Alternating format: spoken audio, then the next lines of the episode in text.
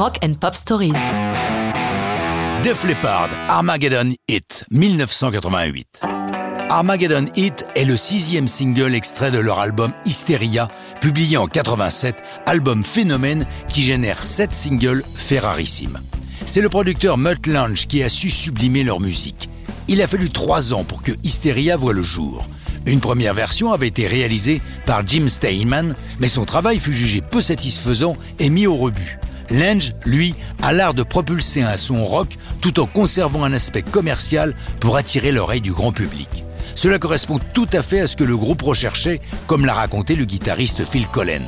Ce que l'on voulait faire avec Def Leppard, c'est un hybride de plein de trucs différents. On voulait combiner les musiques de plein de groupes que nous aimions, comme Thin Lizzy, T-Rex, Led Zeppelin, en conservant un aspect glam et l'énergie du punk. Lorsque l'on a rencontré Mutt Lange, il a très bien compris ce que nous recherchions et a su trouver la bonne combinaison pour obtenir le résultat, mélange de tous ces styles. On ne voulait pas ressembler à tous les groupes américains du moment, comme Journey ou Foreigner, même si l'on pense qu'ils sont de grands groupes. Nous voulions conserver le côté tranchant style ACDC, tout en ayant des harmonies un peu comme Queen, et avec lui, nous y sommes parvenus.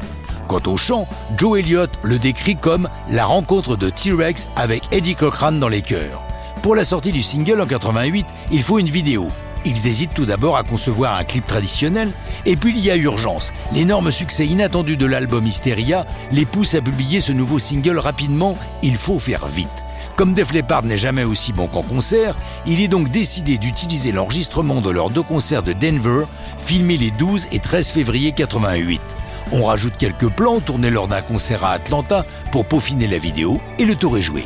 Publié tout d'abord dans leur Angleterre natale, Armageddon Hit atteint le top 20. Mais sorti quelques semaines plus tard aux États-Unis, où le groupe remplit les stades, la chanson atteint la troisième place des hit US en janvier 89, conférant à cet album une longévité exceptionnelle puisque Hysteria a été publié 17 mois plus tôt. Hysteria, porté par son chapelet de singles à succès, va rester classé 3 ans dans les hits US. Lors de la cérémonie des American Music Awards 89, Def Leppard est couronné meilleur groupe de hard rock heavy metal, l'album Hysteria recevant celui de meilleur album dans la même catégorie. Malgré la disparition tragique de leur guitariste Steve Clark, Def Leppard poursuit une riche carrière. Leur dernière tournée en compagnie de Journey date de 2018. Mais ça, c'est une autre histoire de rock'n'roll.